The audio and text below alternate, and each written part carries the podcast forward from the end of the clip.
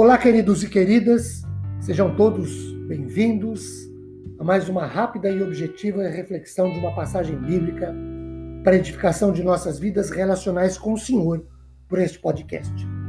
Meu nome é Ricardo Bresciani, eu sou pastor da Igreja Presbiteriana Filadélfia de Araraquara, situada na Avenida Doutor Leite de Moraes, 521.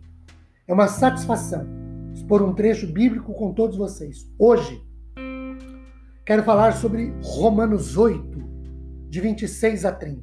Queridos, este trecho da carta do apóstolo Paulo aos Romanos contém pelo menos o que podemos chamar de duas riquíssimas promessas e alguns pilares da teologia reformada. A primeira promessa é a que lemos no versículo de número 26.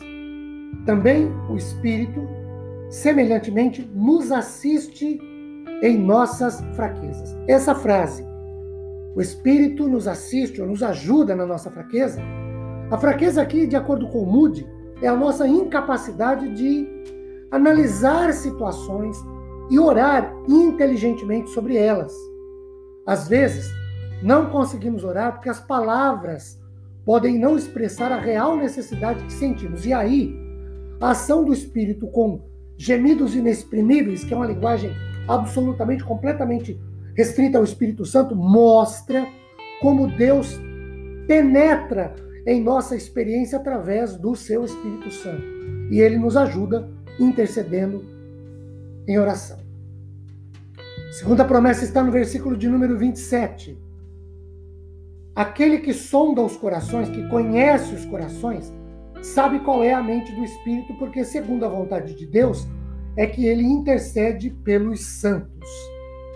Deus conhece toda a reação do Espírito a qualquer situação ou questão. A intercessão que ele, Espírito Santo, faz em nosso favor, em favor dos santos, dos eleitos, é segundo a vontade de Deus. Conforme destaca Moody, estas palavras certamente declaram a comunicação do pensamento e conhecimento de cada um como sendo partilhada por membros da divindade. Deus Pai, Deus Espírito Santo. Agora, em segundo lugar, alguns pilares da teologia reformada. Primeiro pilar, o propósito de Deus para aqueles que o amam. Olhando para os versículos 28 a 30. Olha o versículo 28. Todas as coisas cooperam para o bem daqueles que amam a Deus. Nós vemos aqui uma questão de soberania do Senhor. Paulo coloca a frase: aqueles que amam a Deus, primeiro, para que não haja dúvidas sobre os que estão envolvidos nas coisas que cooperam para o bem. Essas coisas são para aqueles que continuamente expressam amor a Deus, tanto por meio da atitude quanto por meio de atos. Mais adiante, eles são identificados como aqueles que são chamados segundo o propósito, ou seja, um plano, um decreto. Esses são pilares. Então vejam, todas as coisas cooperam para o bem daqueles que amam a Deus. Não é para todas as pessoas. Então nós temos aqui o princípio da eleição. É, e isso fica mais claro ainda quando lemos no versículo de número 29, aos que de antemão conheceu. Paulo pensa num grupo composto de indivíduos crentes, aqueles que pertencem a Deus, os que são eleitos, os que são escolhidos em Cristo. Esse é outro pilar, o pilar da eleição, o pilar da, o pilar da escolha divina. A expressão de antemão conheceu tem como seu ingrediente básico o conhecimento, dando lugar distinto no plano ou propósito de Deus. Ele, eles têm um papel a exercer, executar no plano divino. Qual é o seu destino? Aos que de antemão conheceu, também os predestinou. Outro pilar, predestinação.